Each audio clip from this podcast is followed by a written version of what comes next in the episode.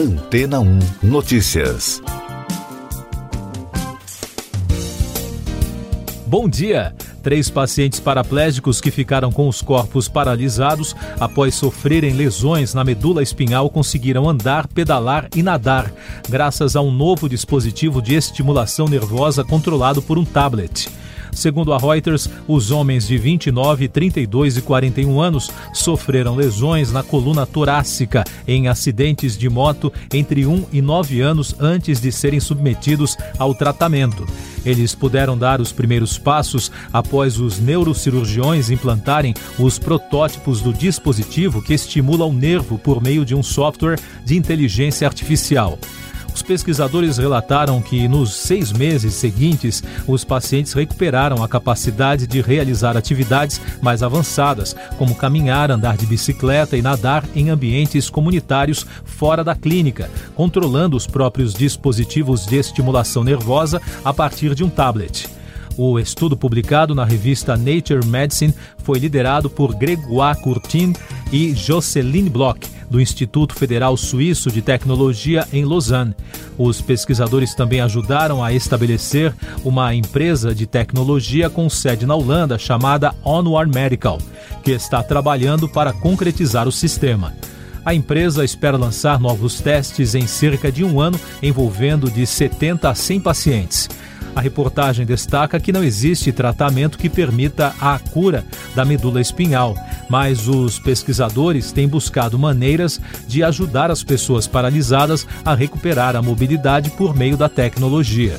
Se os resultados do estudo forem confirmados em testes mais amplos, pessoas imobilizadas poderão um dia controlar atividades simples, como andar ou se sentar por meio de um smartphone ou falar com um smartwatch e enviar uma mensagem para um dispositivo implantado que irá estimular seus nervos e músculos.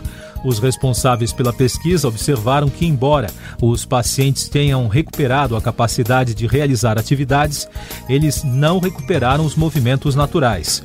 Ainda assim, os testes são muito promissores, segundo os pesquisadores, porque quanto mais eles treinam, quanto mais eles movimentam seus músculos, os movimentos se tornam mais espontâneos. E daqui a pouco você vai ouvir no podcast Antena 1 Notícias.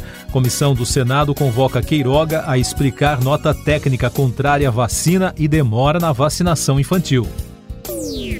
Produção de veículos despenca 27% no pior janeiro em 19 anos. Macron negocia com Putin em Moscou sobre tensão na Ucrânia. A Comissão de Direitos Humanos do Senado aprovou a convocação dos ministros Marcelo Queiroga, da Saúde, e Damares Alves, do Ministério da Mulher, Família e Direitos Humanos, para explicar a nota técnica da pasta que atribuía maior segurança a remédios sem eficácia comprovada contra a Covid-19. Também foi aprovado o convite ao secretário Hélio Angotti Neto, que assinou a nota.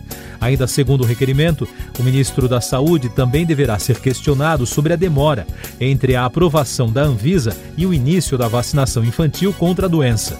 A data da audiência não foi definida. A produção de veículos caiu 27,4% em janeiro contra o mesmo mês de 2021. De acordo com dados da Anfávia, a produção somou 145.400 unidades entre carros de passeio, utilitários leves, caminhões e ônibus. Foi o janeiro mais baixo na produção da indústria automotiva do Brasil em 19 anos. Na comparação com dezembro, o tombo foi ainda maior, 31,1%. Uma forte movimentação diplomática em torno da crise envolvendo a Rússia, a Ucrânia, a OTAN e Estados Unidos foi registrada pelas agências de notícias na segunda-feira. Em Moscou, os presidentes Vladimir Putin da Rússia e Emmanuel Macron da França se reuniram para discutir a tensão na fronteira ucraniana. Depois do encontro na capital russa, Macron viajou para Kiev, onde os ministros das Relações Exteriores de Alemanha, República Tcheca, Eslováquia e Áustria também viajarão para uma nova rodada de debates. Já o chanceler da Alemanha, Olaf Scholz, se reuniu com o presidente Joe Biden dos Estados Unidos na capital Washington e afirmou que a Rússia pagará preço alto se atacar a Ucrânia. Essas e outras notícias você ouve aqui na Antena 1. Oferecimento Água Rocha Branca.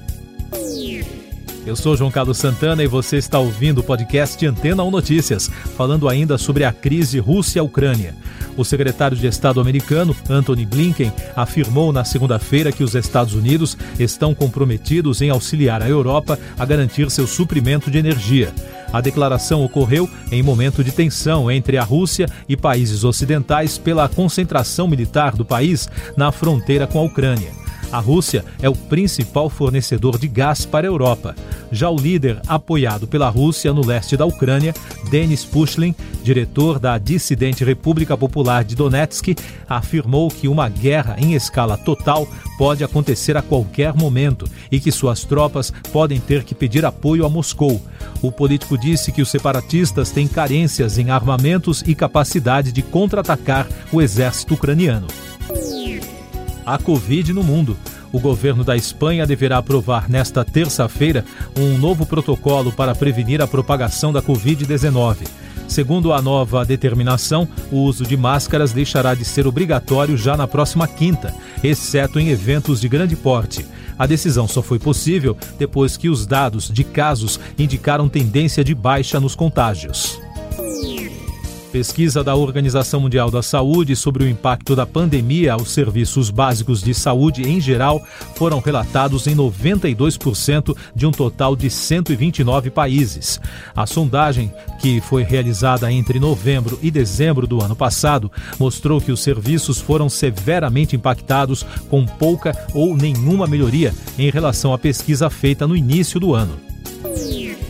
No Brasil, o país registrou na segunda-feira 431 mortes pela doença em 24 horas, totalizando mais de 632.700 óbitos desde o início da crise. A média móvel nos últimos sete dias é de 765, indicando tendência de alta. Também foram registrados 68.500 novos casos, somando mais de 26 milhões e 600 mil. Com isso, a média móvel de infecções nos últimos sete dias foi a 164.400, com tendência de alta. E os dados da vacinação mostram que já passa de 151 milhões e 200 mil o número de brasileiros que completaram o esquema vacinal, o que representa 70,39% da população. Sete estados não divulgaram dados da imunização na segunda-feira. Mais destaques nacionais no podcast Antena 1 Notícias. O governo federal aderiu ao programa Global Entry, que permite acelerar o processo de entrada de viajantes brasileiros nos Estados Unidos. A medida evita filas no setor de imigração dos aeroportos. No entanto, não altera a exigência e as regras para a concessão de visto. Para participar, os interessados devem fazer inscrição na plataforma do programa. Médicos peritos do INSS realizam nova paralisação nestas terça e quarta-feira em todo o país. Segundo a Associação Nacional de Médicos Peritos, cerca de 22 mil a 25 mil perícias agendadas serão afetadas. Quem não for atendido devido à paralisação deve remarcar a perícia até meio-dia do dia seguinte ao atendimento cancelado. Noticiário Econômico: o Banco Central informou que será criado um novo site para o serviço de consultas a valores esquecidos em instituições financeiras. A nova página deverá entrar em operação na próxima segunda-feira, dia 14, na mesma data prevista para a retomada do serviço, que foi suspenso após a grande procura derrubar o sistema de consultas tecnologia e negócios. A empresa Meta, dona do Facebook e Instagram, alertou a Comissão de Segurança e Câmbio dos Estados Unidos que talvez precise tirar do ar as redes sociais na Europa, caso não possa mais transferir dados entre a União Europeia e os Estados Unidos. O relatório se refere ao acordo mais recente entre o país e países europeus que foi invalidado pela última instância da Justiça Europeia. As regras de proteção de dados na Europa são mais restritas do que as regras americanas. Mais tecnologia. O homem acusado de charlatanismo e que virou tema do documentário O Golpista do Tinder, da Netflix, Shimon Hayat, foi banido do aplicativo, segundo o portal Variety. Ele é acusado de enganar mulheres na rede social, dizendo que seria herdeiro do magnata israelense Lev Leviev, dono de mineradoras de diamante. Hayat é suspeito de ter roubado 10 milhões de dólares das vítimas. Cinema.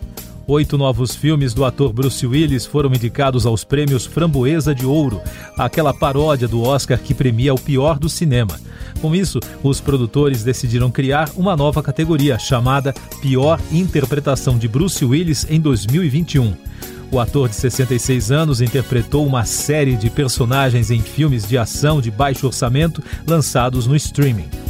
E por falar em Oscar, os indicados à maior premiação do cinema serão anunciados nesta manhã pela Academia de Artes e Ciências Cinematográficas de Hollywood. Os atores Tracy Ellis Ross e Leslie Jordan serão os apresentadores.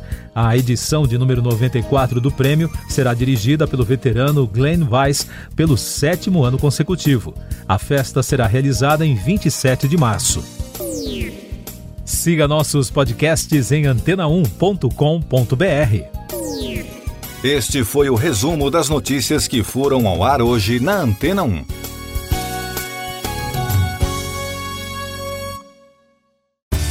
Depois de tanto conteúdo legal, que tal se hidratar com água rocha branca? O consumo regular de água durante o dia traz benefícios para a saúde, como, por exemplo, manter a pele bonita e hidratada. Rocha Branca, da fonte direto para sua casa.